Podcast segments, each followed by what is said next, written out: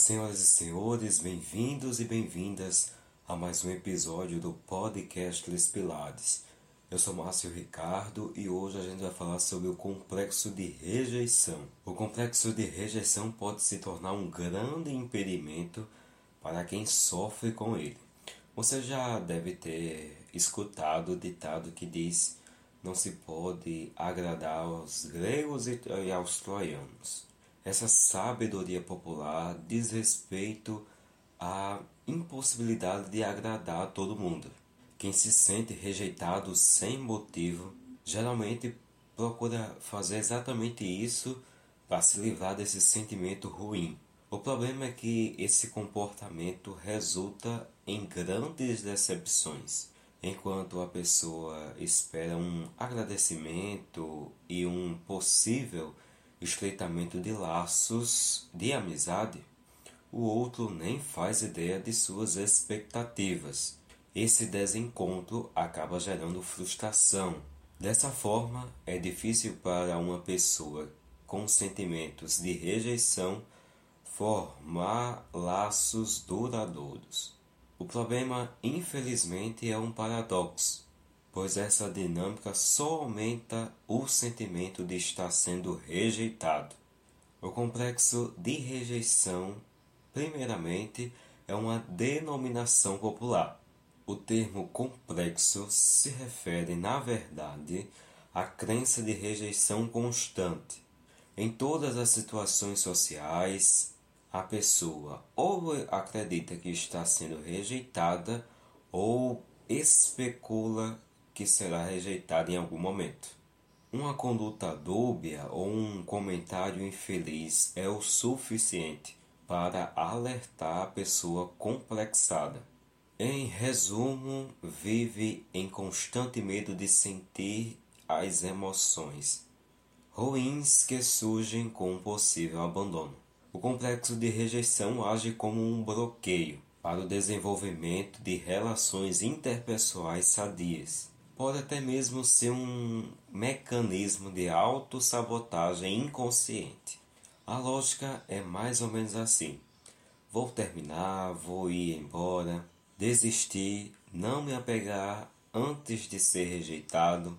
Assim a pessoa não consegue se entregar totalmente aos seus relacionamentos, prejudicando a convivência. O mesmo se aplica aos projetos pessoais, trabalho ou estudo.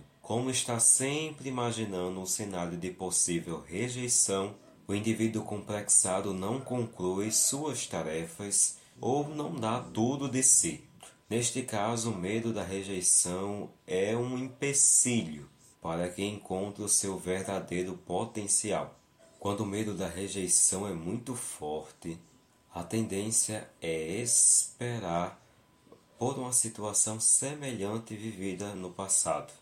Isso acontece porque a pessoa complexada já está com uma forte crença que dificilmente haverá forma de tratamento. Consequentemente, não aproveita o presente, nem descobre as coisas boas nos outros e nem em sua vida. Quando algo lhe é negado ou percebe um comportamento estranho de alguém próximo ou indivíduo complexado, inconsequentemente acredita que o passado está prestes a se repetir. Assim já se arma contra a possível ameaça à sua autoestima e à sua saúde mental. Essa revelação também revela uma grande necessidade de agradar os outros.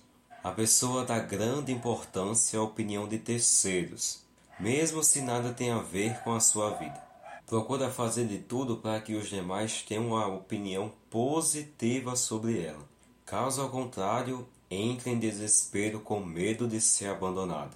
Outra consequência comum do complexo de rejeição é o isolamento social.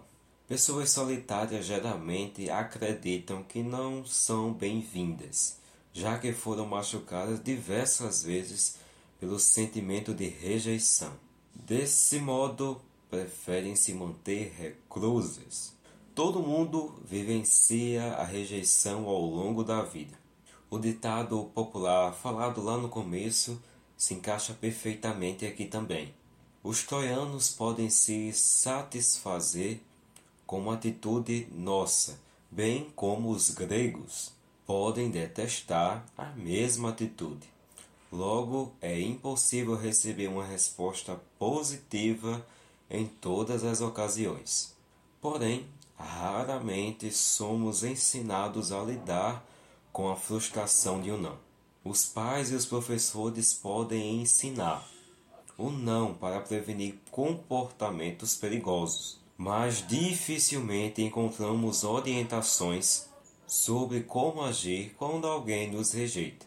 Na infância, quando as crianças do parquinho se recusavam a brincar com você, esse acontecimento pode marcá-lo para sempre. Na adolescência, o bullying, que também é uma forma de rejeitar alguém, também deixa marcas profundas em quem sofre. No ambiente familiar também podemos encontrar vários casos de rejeição. Pais que desaprovam o sonho de vida dos filhos, não gostam de um traço de sua personalidade ou rejeitam a sua sexualidade. Situações como essa se repetem diariamente no Brasil. Dinâmicas familiares negativas podem impulsionar o aparecimento do complexo de rejeição. Os sentimentos negativos que aparecem desses acontecimentos machucam eles se tornam dores emocionais que carregamos para o resto da vida. Muitas vezes, sem ter consciência que aquele momento específico foi determinante para a nossa condição atual. Para superar o complexo de rejeição, signifique a rejeição. Quando seu chefe nega sua ideia no trabalho, não significa que você é incompetente. Caso o amigo rejeite a sua ajuda para algum projeto, pode ser que você não possa contribuir naquela situação específica. Se o seu parceiro termina com você, não significa que ninguém nunca mais vai te amar. Essas pequenas formas de ser rejeitados são comuns no dia a dia de todos nós. Elas não podem te deixar paralisado no medo, é preciso dar um novo significado aos sentimentos ruins entrelaçados na ideia de rejeição. Embora dolorosa, a rejeição pode ser um caminho para uma realidade melhor ou um aprendizado para não cometer os mesmos erros. Procure encontrar as lições presentes também nessas situações. Também mude a perspectiva. Pare de focar no abandono iminente. Saiba que quando você interage com alguém, ele não consegue ver todas as coisas ruins que você julga ter.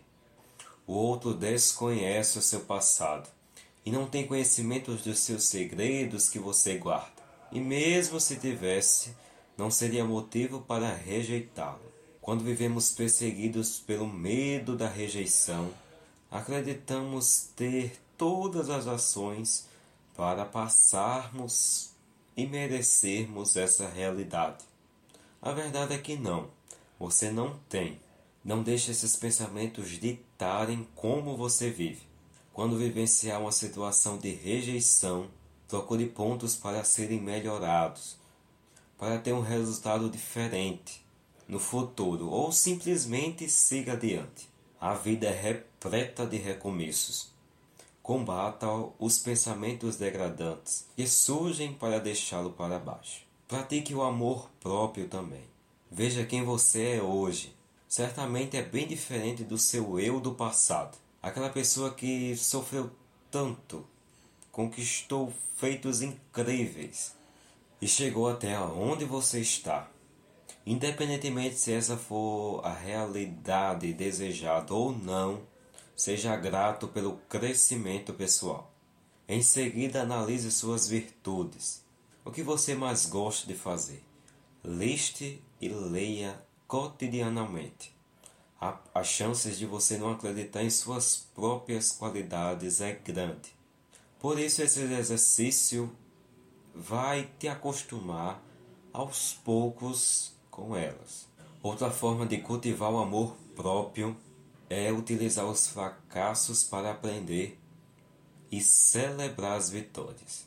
Mesmo se elas forem pequenas, comemore e faça uma reflexão do seu sucesso. Assim o seu cérebro vai se acostumando a pensar de uma forma mais positiva.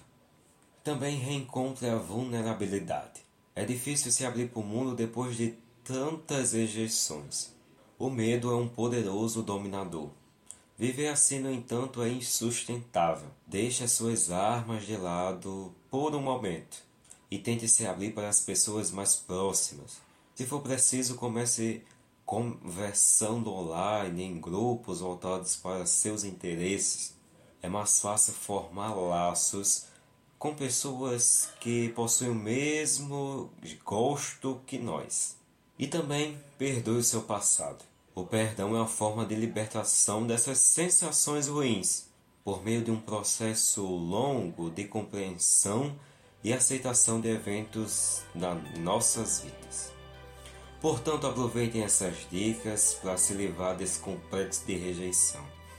O podcast Despilado está disponível nas principais plataformas de streaming. Toda quarta e sexta sai um episódio novo aqui nessa plataforma que você está acompanhando nesse exato momento.